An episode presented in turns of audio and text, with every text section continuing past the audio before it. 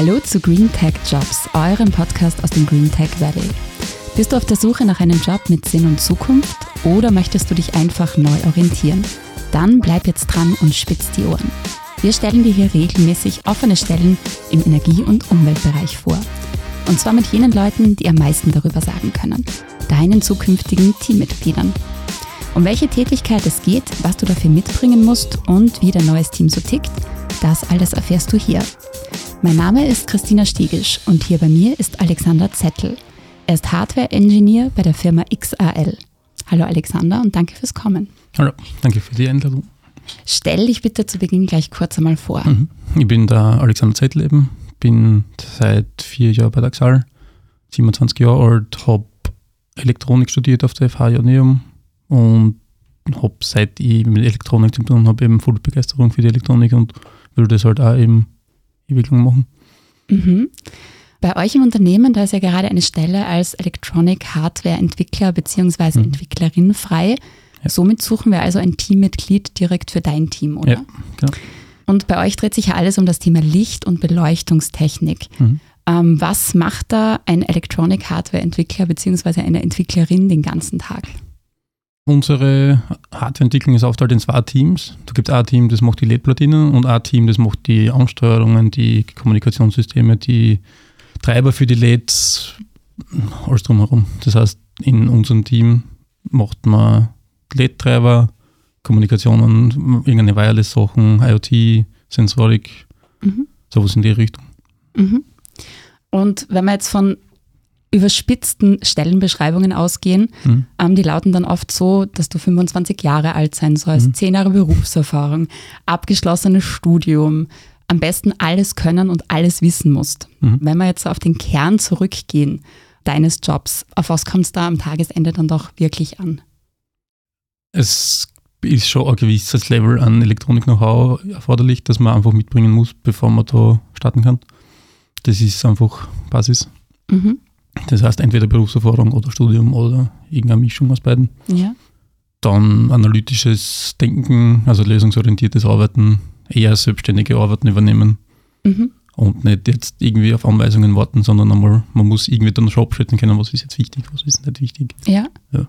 Also ist es so, muss ich wirklich zwingend ein Teamplayer sein oder sein Ja, ja, eigenen doch. Brötler Nein, ja, auch doch. bekommen? Na doch. Okay, also Und so, na, na, die, die Projekte, die wir haben, also von uns machen, also wir sind momentan sind wir zu zweit, wir mhm. machen beide, ich sage drei, vier, fünf Projekte immer gleichzeitig.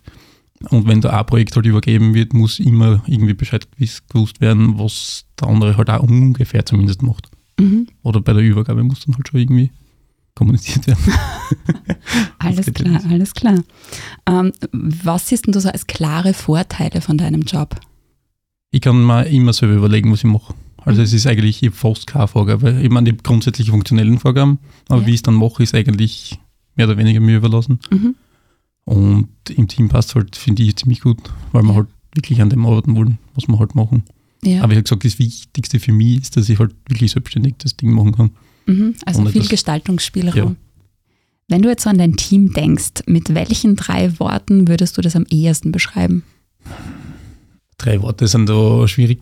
Ich würde es eher, ja, der Teamzusammenhalt ist halt sehr gut. Wir sind alle ziemlich in der gleichen Lebenslage. Das heißt, Kommunikation untereinander von privaten Themen, von beruflichen Themen ist dann ziemlich ähnlich, weil wir eben ziemlich gleich denkend auch sind. Und die Verlässlichkeit innerhalb vom Team ist halt wirklich super. Also wenn ich irgendwem was gibt, bitte macht das. Er sagt, er macht das, dann ist das gemacht. Dann brauche ich nicht dreimal nachfragen im Normalfall. Vielleicht frage ich ein zweites Mal nach, wenn ich es dringend brauche, aber im Normalfall gibt es da nachher nichts mehr. Mhm. Ich gesagt, das sind die, die wichtigeren Sachen. Ich meine, da gibt es noch viele Kleinigkeiten, aber das ist jetzt, weiß ich nicht. Und wenn man jetzt so die Außensicht einnimmt, so von anderen Abteilungen auf euch, wie glaubst du, würden die euch beschreiben mit drei oder mehr Worten? Eher wie das Teamgefüge, dass wir verlässlich sind eben. Also wenn wir wirklich was sagen, wir machen das, dann machen wir das im Normalfall. Außer es kommt halt wirklich irgendwas zwischen, das dann aus irgendeinem Grund wichtiger ist und das wird schlecht kommuniziert nach außen, was selten passiert, weil wir alle doch relativ gut trotzdem reden können, obwohl wir Techniker sind, hätte ich gemeint. und ja, sonst ist es schwer. Müsste man, wenn von einer anderen Abteilung fragen, hätte ich gemeint. wenn wir so von der berühmten Work-Life-Balance sprechen, also berühmten, die, Mhm. glaube ich, immer mehr Wichtigkeit auch bekommt, Mhm. ähm, ist das bei euch gern gesehen oder doch sehr hart erkämpft? Mm, Es passt, finde ich, ziemlich gut. Also bei uns gibt es Homeoffice, das nutze ich gern. Mhm. Das finde ich, macht die Balance schon auch recht angenehm, wenn man nicht jeden Tag im Büro sitzen muss, sondern hin und wieder ein bisschen daheim ist. Den Weg hin und zur Arbeit halt Sport dann dadurch auch daheim die Projekte auch anders arbeiten, auch anders angehen kann, weil man einfach ruhiger und ungestörter ist. Mhm. Und im Büro ist dann doch meistens recht viel los Ja. und kommt immer wer einer, man kann schnell das machen Mhm. und daheim macht das halt keiner. Wenn man anruft, dann ist halt in ein paar Minuten normalerweise erledigt, das dauert dann nicht so lang. Also wenn man wirklich Entwicklungsarbeit also, oder Simulationen und so weiter machen, das mache ich fast halt daheim. Okay. Und was spricht dann doch dafür, dass man von eurem XL Kompetenzcenter aus arbeitet, was ja zumindest, wenn man mal so einen kleinen Blick hineinwirft, schon ein sehr schöner Arbeitsplatz ist? Ja. Ähm, was sind da so die Vorteile? Dadurch, dass wir eben Hardwareentwickler sind, machen wir eben Hardware und den muss man testen. Das heißt, da hat man dann eh keine Wahl, das muss man dann eh im Büro machen. Da sind wir gut ausgestattet in die, das heißt Oszilloskope, Spektrumanalyser, Power Supplies, alle möglichen Messsachen, also da sind wir relativ gut aufgestellt. Die Labore, das heißt Qualitätsmanagement, EMV und so weiter, die sind auch alle im Haus. Das heißt, wenn irgendwas mit den Labore zum Besprechen oder machen ist, dann ist das eh sowieso im, im Haus zu machen. Mhm. Wenn man so auf Jobplattformen sich so ein bisschen umschaut, dann bekommt der XL immer super gute Bewertungen, auch eine hohe Weiterempfehlungsrate. Warum ist XL ein guter Arbeitgeber? eben eh schon wie erwähnt. Also zumindest für mich persönlich eben die, den, den Entscheidungsspielraum, den ich irgendwie habe. Work-Life-Balance passt für mich auch ziemlich gut. Ich weiß nicht, das ganze Teamgefüge, ich glaube, die ganze Firma ist jetzt ziemlich gleich im, im, im Denken her. Das heißt, die Abteilungen passen alle ziemlich gut zusammen, wie sie sind und das, weiß ich nicht, das passt halt. Mhm. Was man bei euch auf der Website auch liest, was so XL neben ähm, den Arbeits-, Mhm. also der Arbeit auch noch bietet, ist sowas wie Fitnesscenter, Sportkurse. Und du als, wenn ich das so sagen kann, schon sportbegeisterter Mensch, Mhm. ähm, was, was bringt das für Vorteile für dich? Wie siehst du das?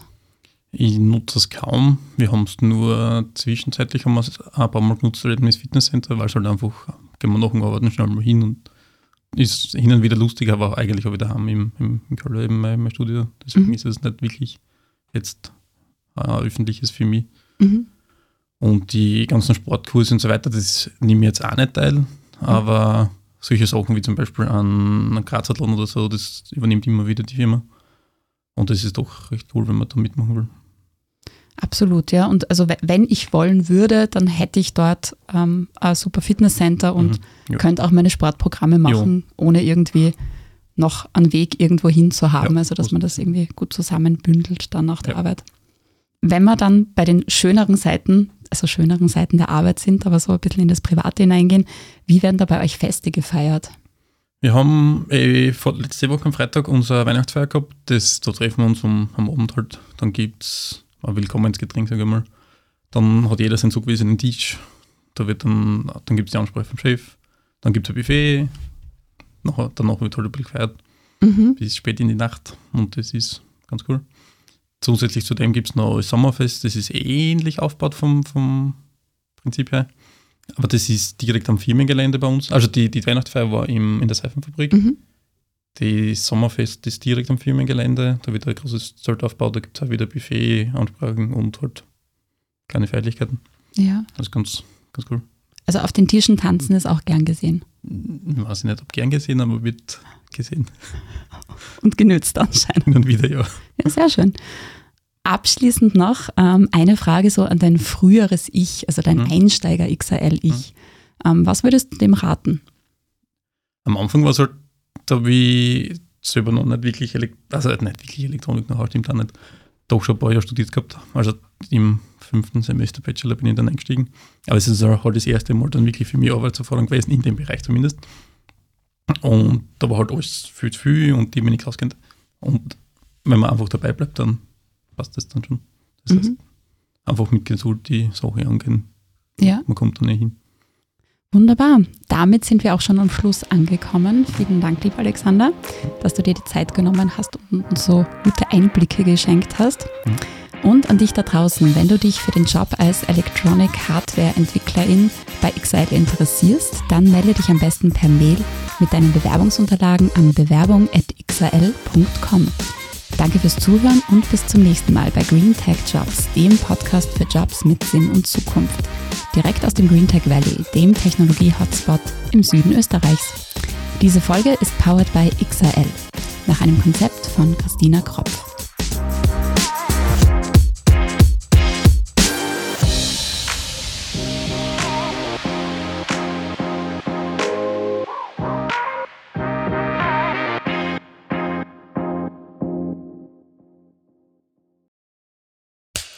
Cut. Und wer hat's produziert? Das Pod.